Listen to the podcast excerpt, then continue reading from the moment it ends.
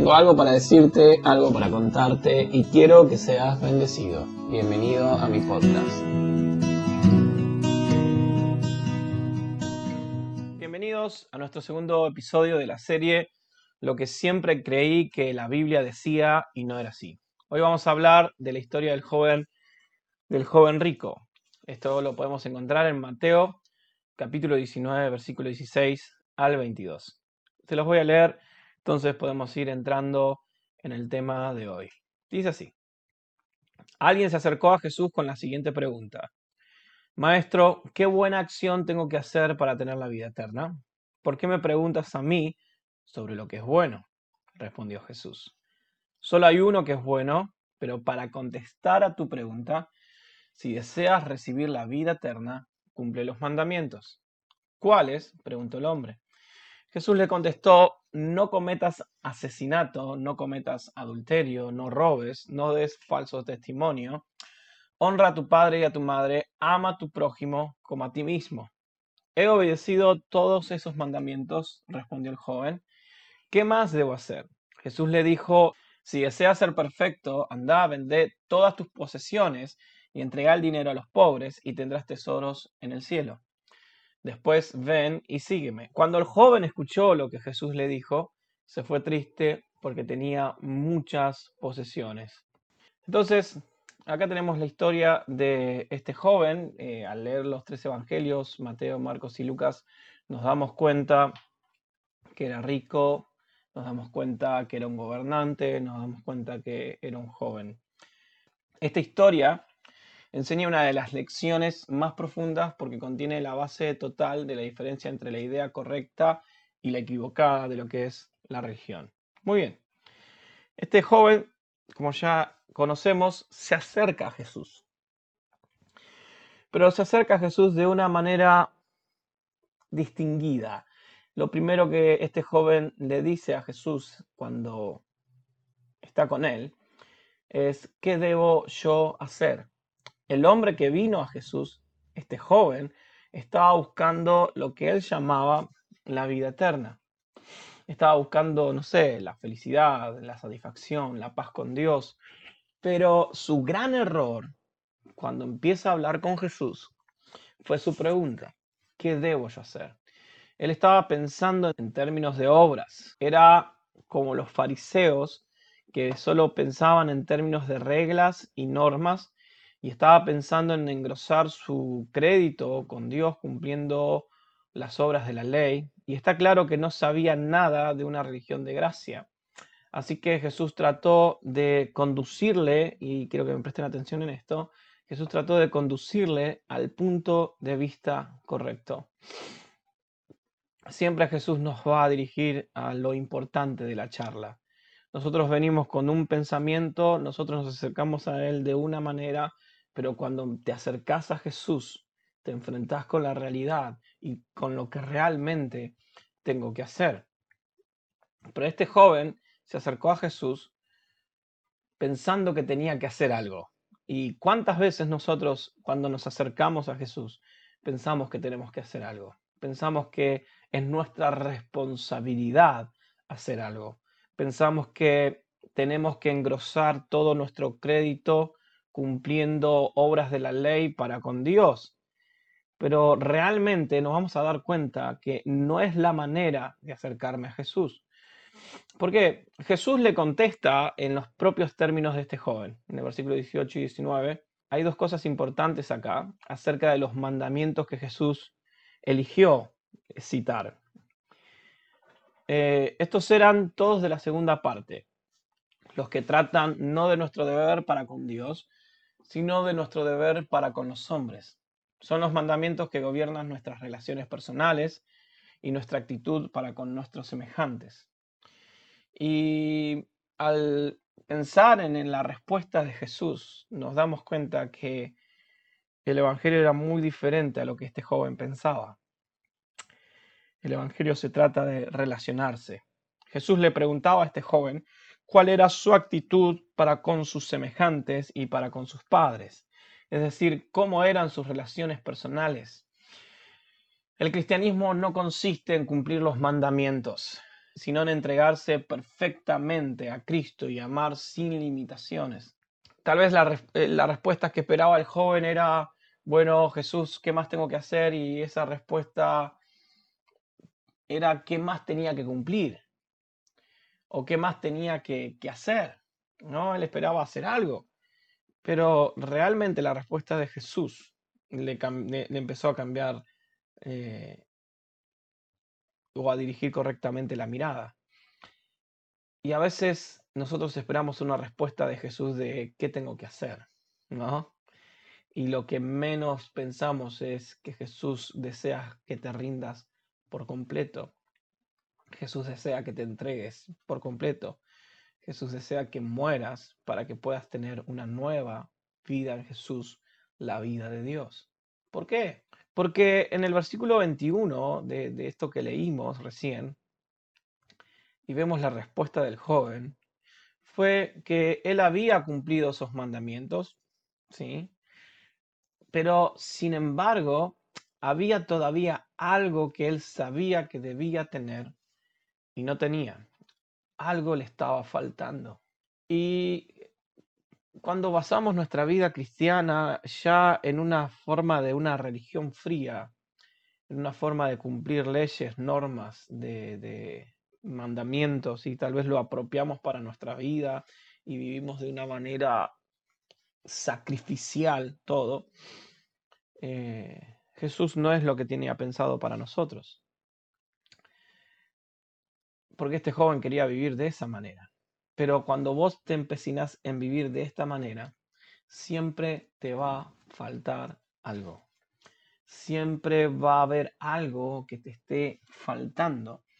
Entonces, cuando Jesús le dijo a este joven que vendiera todo y que se lo diera a los pobres y, que lo siguiera, eh, retumbó en su mente y en su corazón, porque el joven rico pretendía haber cumplido la ley, lo que Jesús le dijo.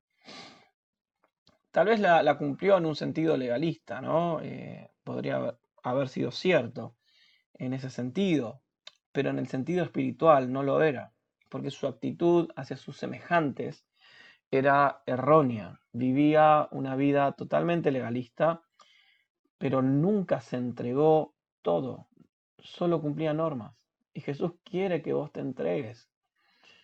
Porque cuando vivís tu vida cristiana con el fin de cumplir nada más, eh, te vas a sentir insatisfecho.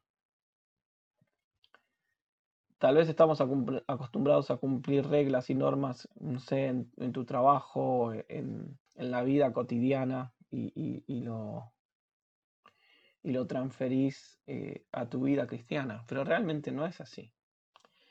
Este, este rico, si realmente él cumplía los mandamientos que decía que le estaba haciendo, no iba a tener problema con vender todo lo que tenía y dárselo a los pobres.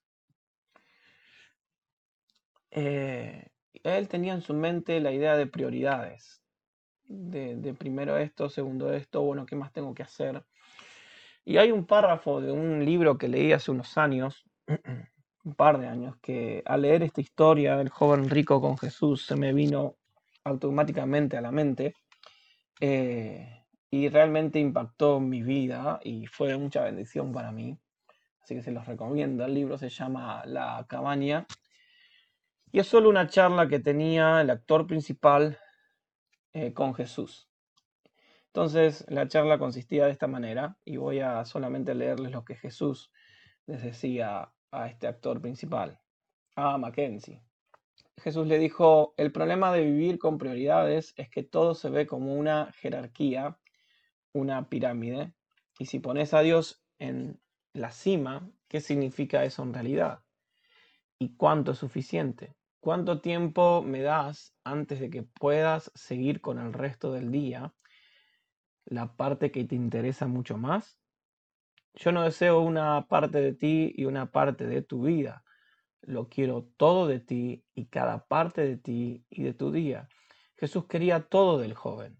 Jesús no quería que él cumpliera normas. Jesús no quería que lo ponga en una escalafón de prioridades y que, y que lo coloque ahí en, su, en, su, en su columna de, de, de actividades, sino que lo que Jesús quería era que Él sea el centro de todo, donde toda su vida y toda nuestra vida se relacione con Él y toda nuestra vida se mueva con el Espíritu Santo, con el Espíritu de Dios.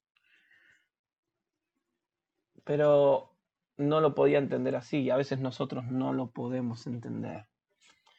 Y siempre estamos viviendo como que algo nos falta. Cuando realmente Jesús y el Evangelio, lo que él predicaba, se basaba en un cambio de estado, en un cambio de reinado, en una conversión, en un cambio de vida. Porque este joven se acerca a Jesús y lo primero que, que busca es tener la vida de Dios. O sea, le, le dice el joven, ¿qué debo yo hacer para tener la vida eterna? Y la vida eterna es la vida de Dios. Acá la palabra eterno no quiere decir lo que dura para siempre, sino lo que quiere decir es algo que corresponde a Dios o que pertenece a Dios. O es una característica de Dios. La gran característica de Dios es que Él de tal manera amó que dio, y en eso consiste la vida de Dios. De tal manera amó que dio. Entonces, la esencia de la vida eterna no es una observancia calculada cuidadosamente de los mandamientos y las reglas y las normas, sino que la vida de Dios se basa en una actitud de amor, en una actitud de generosidad sacrificial para con nuestros prójimos, el relacionarse. Por eso Jesús le cita la segunda parte de los mandamientos. este joven tenía su idea de vida eterna de una forma legalista pensando que él tenía que hacer algo para obtenerla primeramente, y él pensaba que ya estaba completo, que ya hacía todo, pero aún con ese pensamiento él sabía que algo le estaba faltando. Y Jesús lo está llevando a la mirada correcta de todo. Jesús le decía, no se basa en que cumplas o dejes de cumplir. Consiste en que vos te entregues por completo a mí. Consiste en que te des en que mueras para que vivas en mí. Si quisiéramos encontrar la vida eterna, la felicidad, el gozo, la paz de la mente, la serenidad del corazón, no va a ser que amontenemos en una balanza crédito con Dios, o guardando mandamientos y observando leyes y normas, como pensaba este joven rico. Eh, me recuerdo unas palabras del profeta Isaías que decía, ellos de labios me, me, alaban, me adoran, mas su corazón está lejos de mí. Y era característico de los fariseos, tenían todo en sus labios y eran sepulcros emblanquecidos. Y este joven pensaba de esta manera. Él estaba con este pensamiento de guardar mandamientos, observando las leyes, normas, y la vida de Dios la vamos a encontrar reproduciendo la actitud del amor y del cuidado de Dios para con nuestros semejantes y teniendo una relación íntima, cristocéntrica. Ese es el kit de la cuestión en este pasaje. Entonces, el joven se da cuenta, sus ojos fueron abiertos. ¿Y por qué le dio la espalda a Jesús? El joven volvió la espalda con gran tristeza. ¿Por qué? Porque no aceptó el desafío de Jesús. Entonces esto nos habla que Jesús quiere compromiso. Jesús no quiere estar en una posición secundaria en tu vida. Y si no estás dispuesto a aceptar esto, vamos a tomar la actitud de este joven.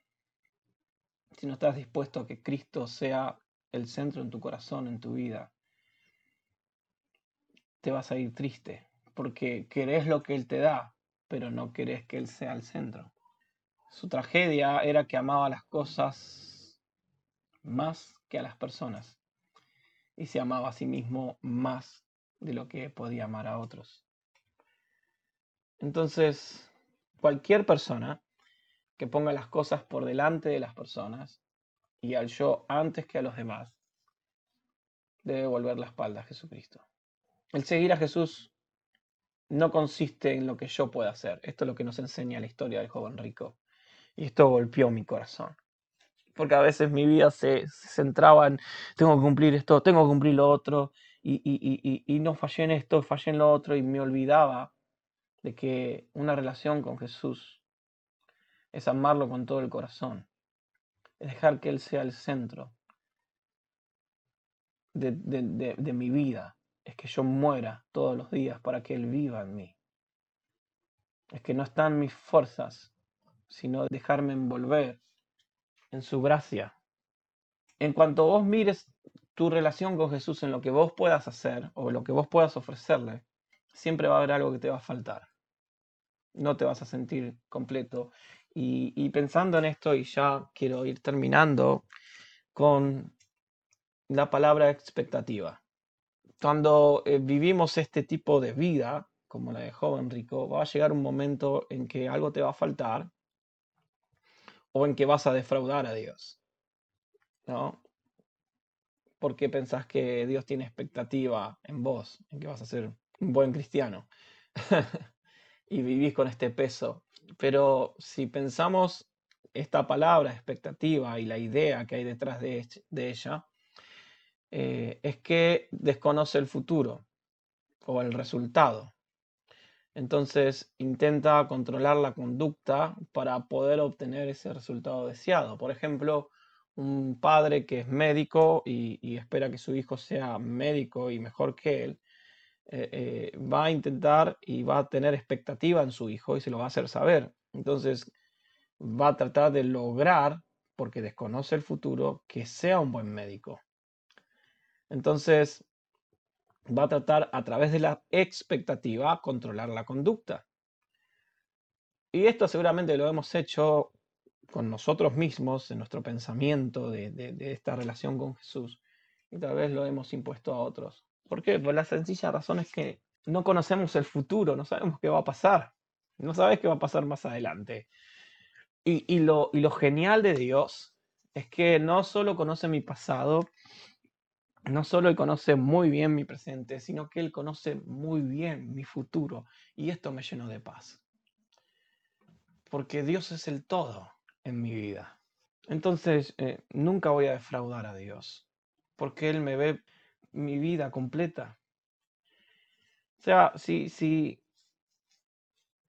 eh, Jesús sabía que, que Pedro lo iba a negar y tres veces, y de una manera muy, muy dura, y aún así lo amó, y aún así se entregó por él, y aún así lo llamó, aún así lo escogió.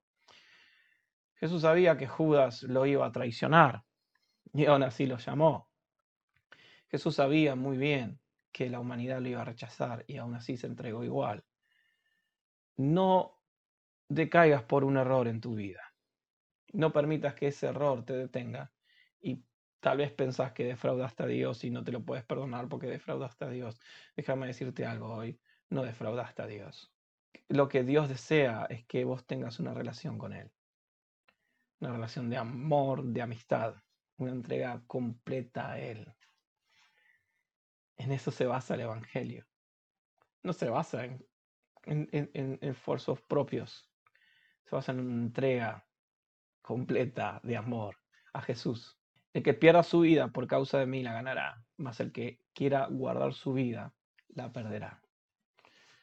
Y cuando me di cuenta de el verdadero mensaje que había en la historia del joven rico, golpeó mi corazón, mi vida, mi mente.